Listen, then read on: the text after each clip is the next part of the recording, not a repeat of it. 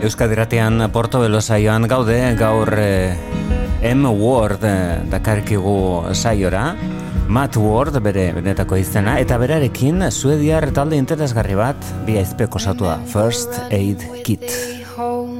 Transistor into the nowhere of the night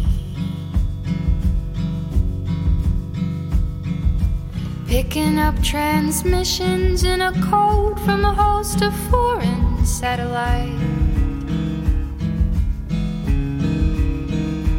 It said, Teach a kid guitar, he'll be broke for the rest of his life. But too young to die.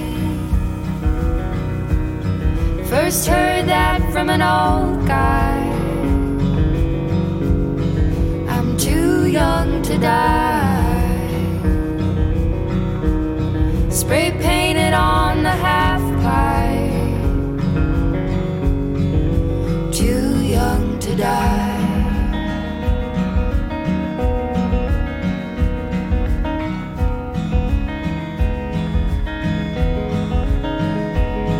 And sailing, sometimes failing, that's the only way, the only way to fly. Crying, sometimes wailing. That's the only way that we learned how to try. With my face down in the mat, the champ says, Are you too old to fight? Or too young to die? First heard that from an old guy young to die. Cacti blooming up the hillside.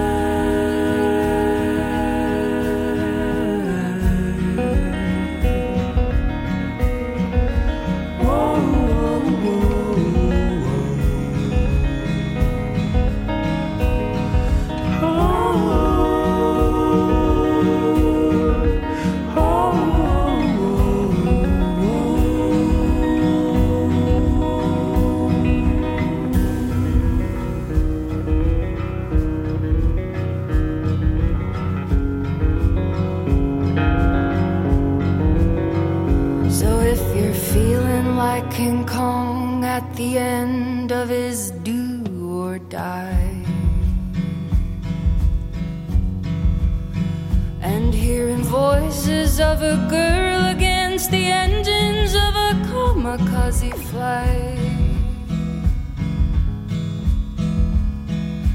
As he held her to his chest, do you remember the words that she cried? She said, You're too young to die, and too young to die.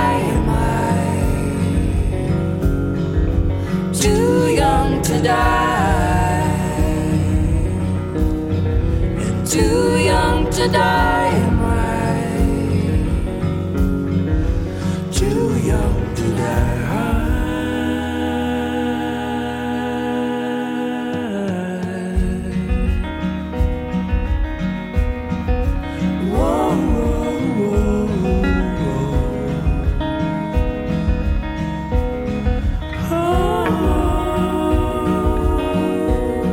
Aste gutxi argitaratu du M. Word jaunak bere lan berri hau Supernatural Thing izeneko eta berehala sartuko gara hor berriro. Hemen First Aid Kit Suediarrekin egindako zu Young to Die izenekoa entzuten ari ginen baina une batez gogoratuko dugun bere duela urte batzuk egindako Transfiguration of Vincent izeneko disko bikaina. Hau da Let's Dance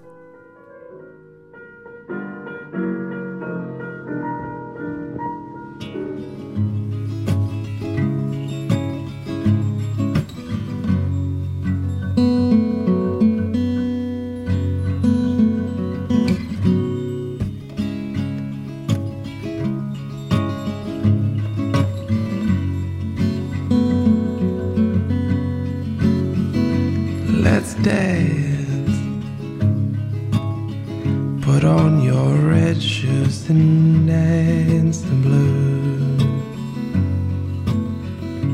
Let's dance to the song that playing on the radio. Let's sway while color lights up your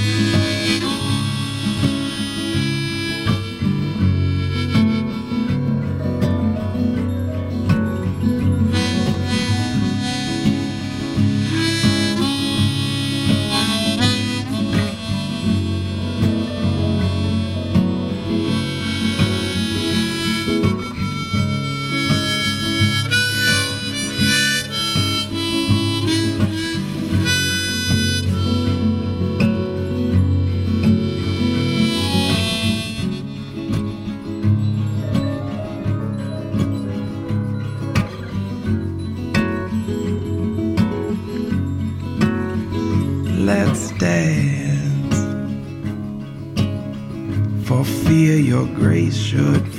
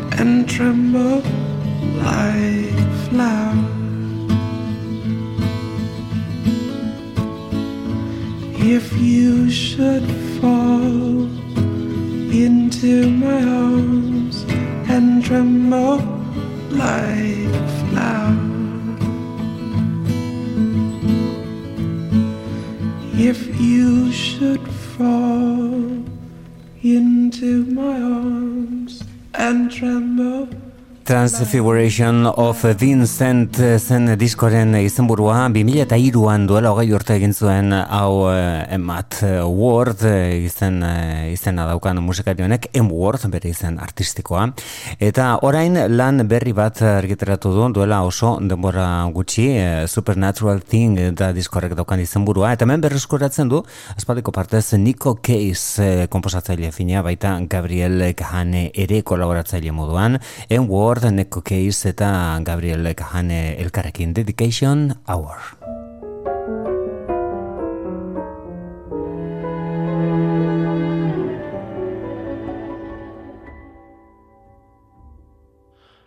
This one goes straight to my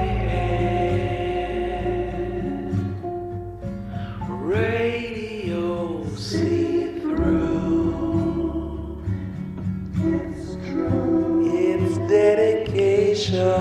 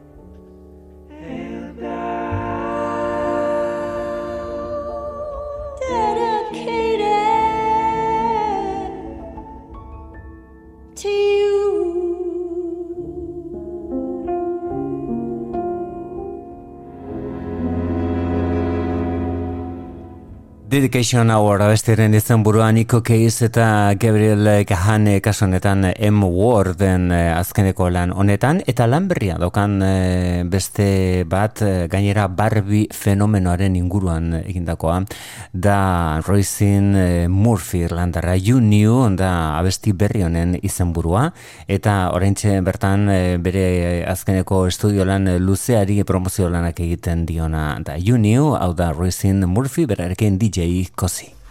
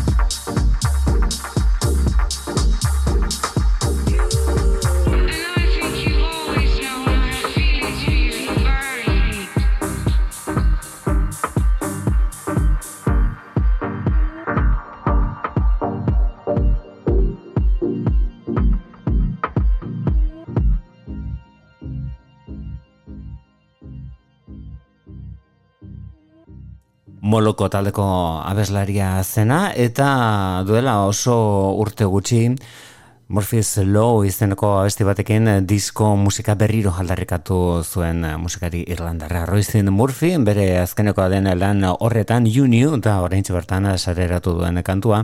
Eta entzengo dugun beste hau da Fader e, izenekoa kokul e, izenburupean argitratutako disko horretan aurkitu dugun pieza berri bat. Fader berarekin orengonetan ere DJ kozin, hau da esan bezala Roisin Murphy.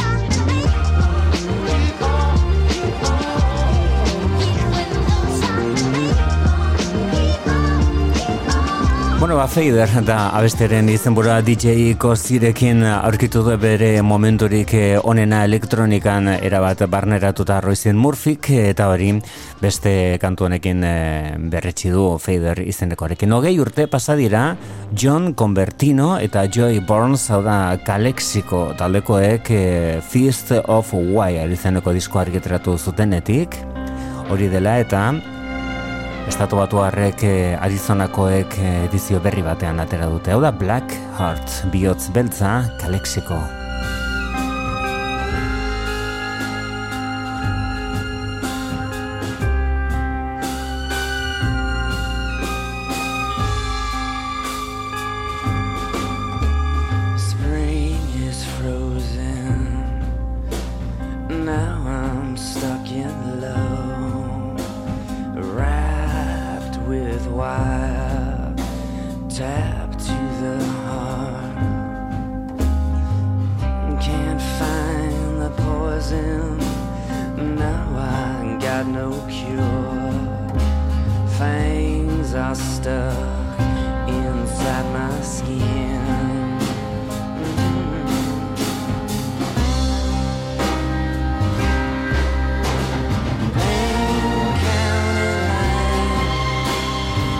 Watching unjust claims.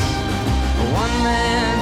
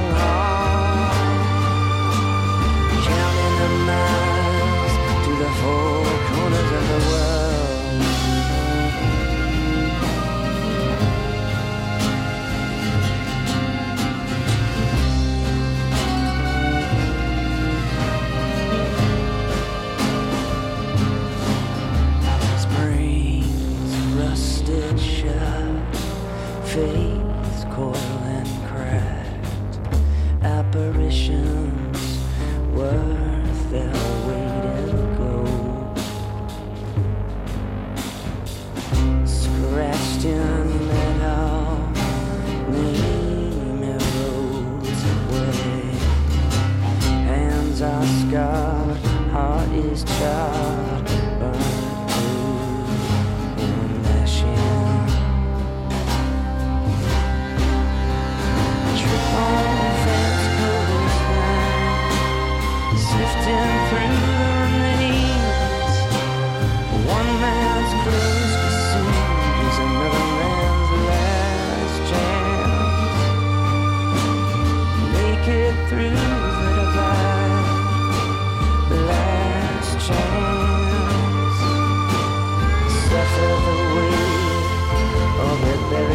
is black.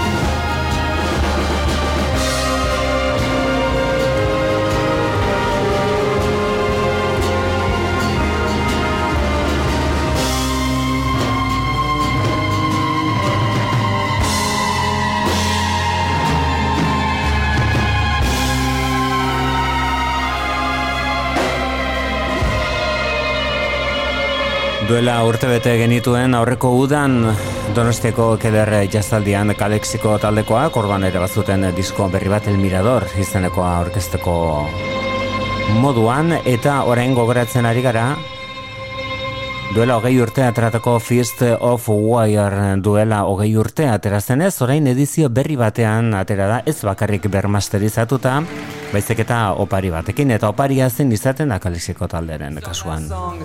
Bazuzeneko grabaketa bat, hau Estokolmon dago jasoa, bertako China Theater delakoan, abestia da Guero Canelo.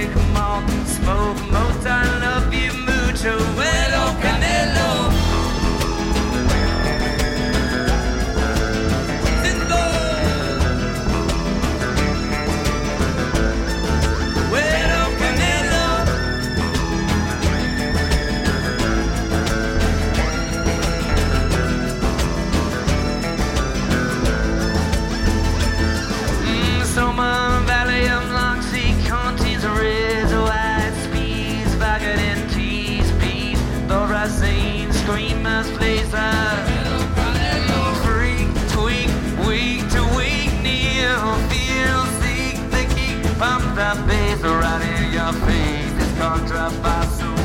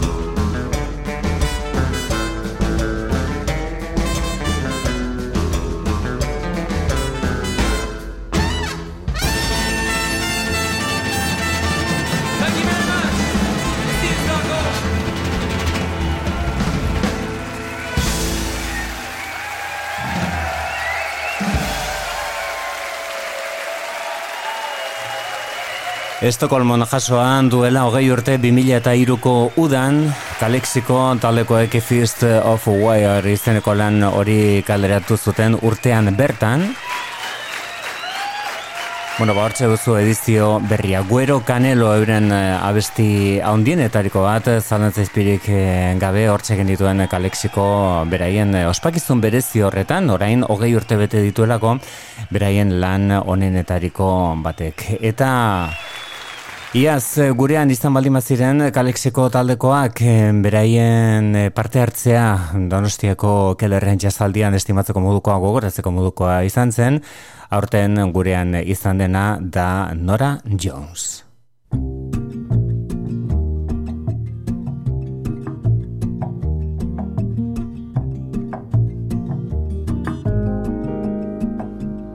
Sunrise, looks like morning in your eyes, but the clock's held 9:15 for hours. Sunrise, sunrise, couldn't tempt us if it tried, 'cause the afternoon's already come and gone. And I said,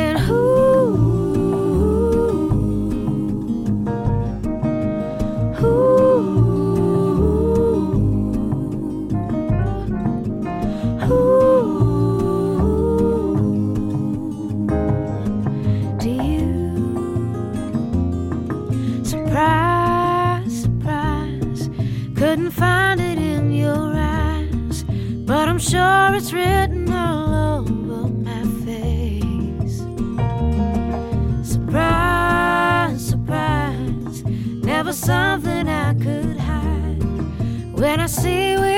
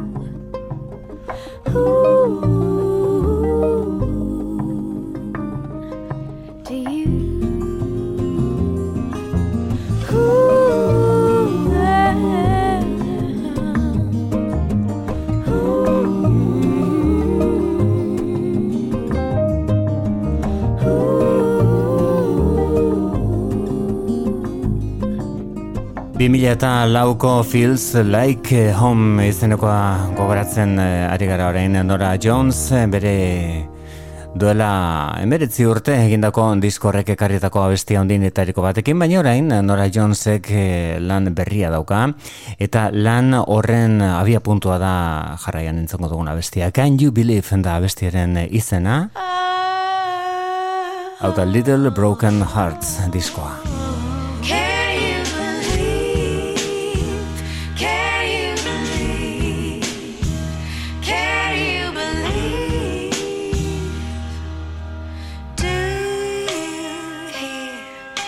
space.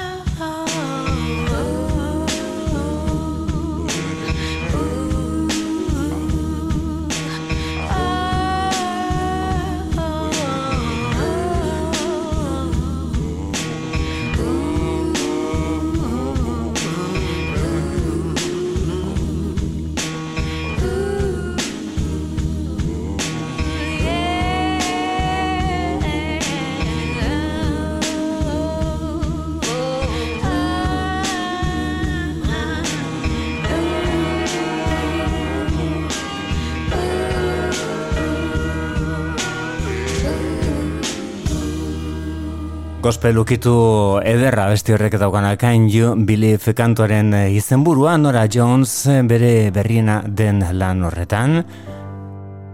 Duela oso aste gutxi argitaratutako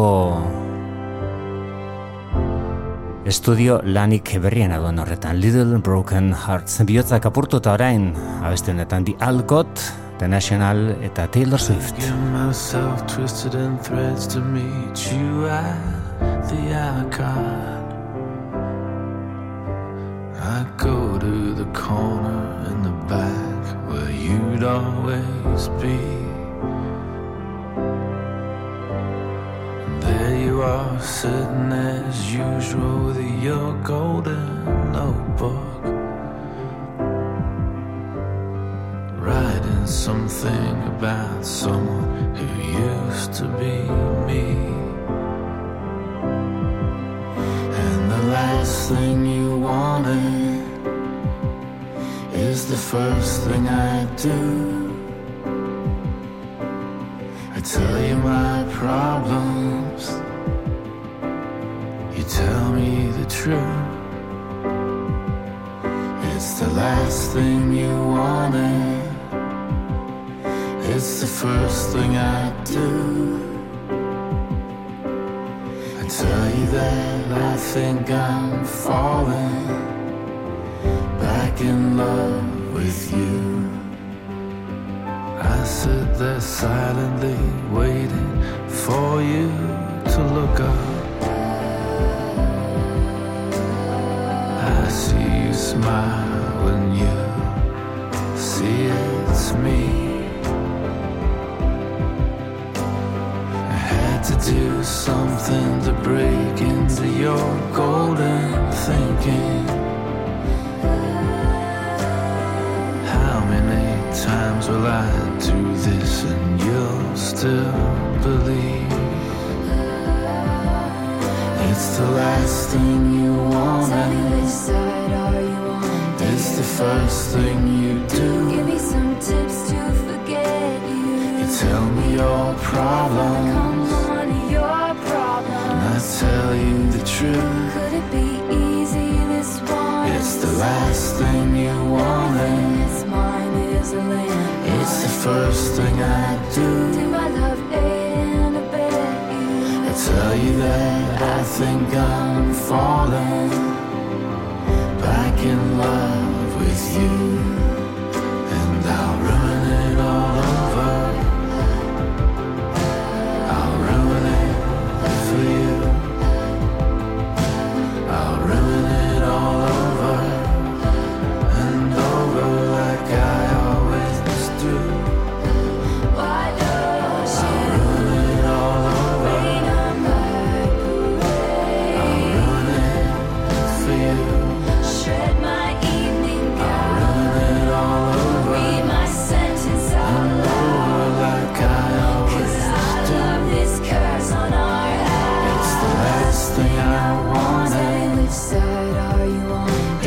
first thing I do.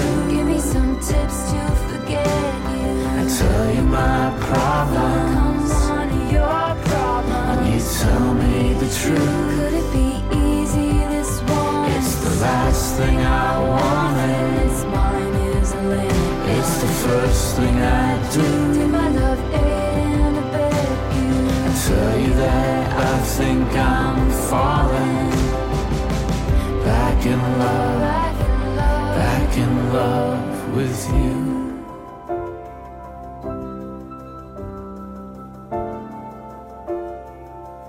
Back in love with you.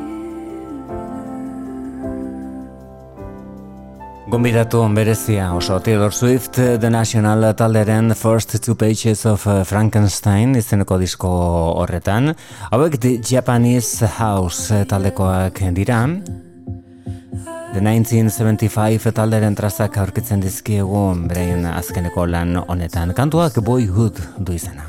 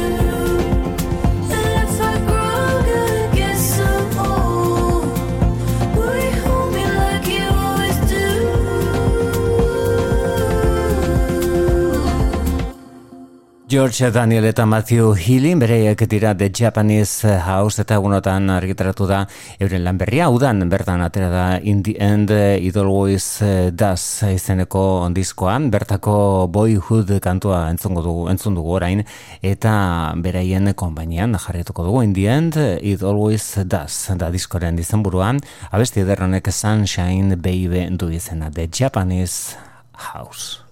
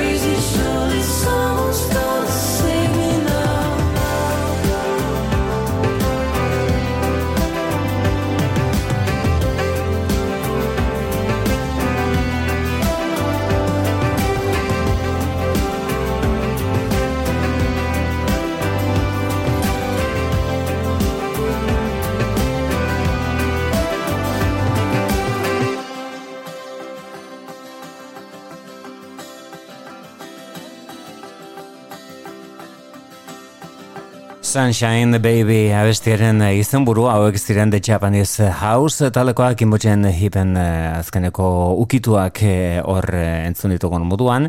Eta orain eh, azkeneko urte honek ekarritako abesti honen eh, abesti bilduma honenetariko bat eta entzungo duguna.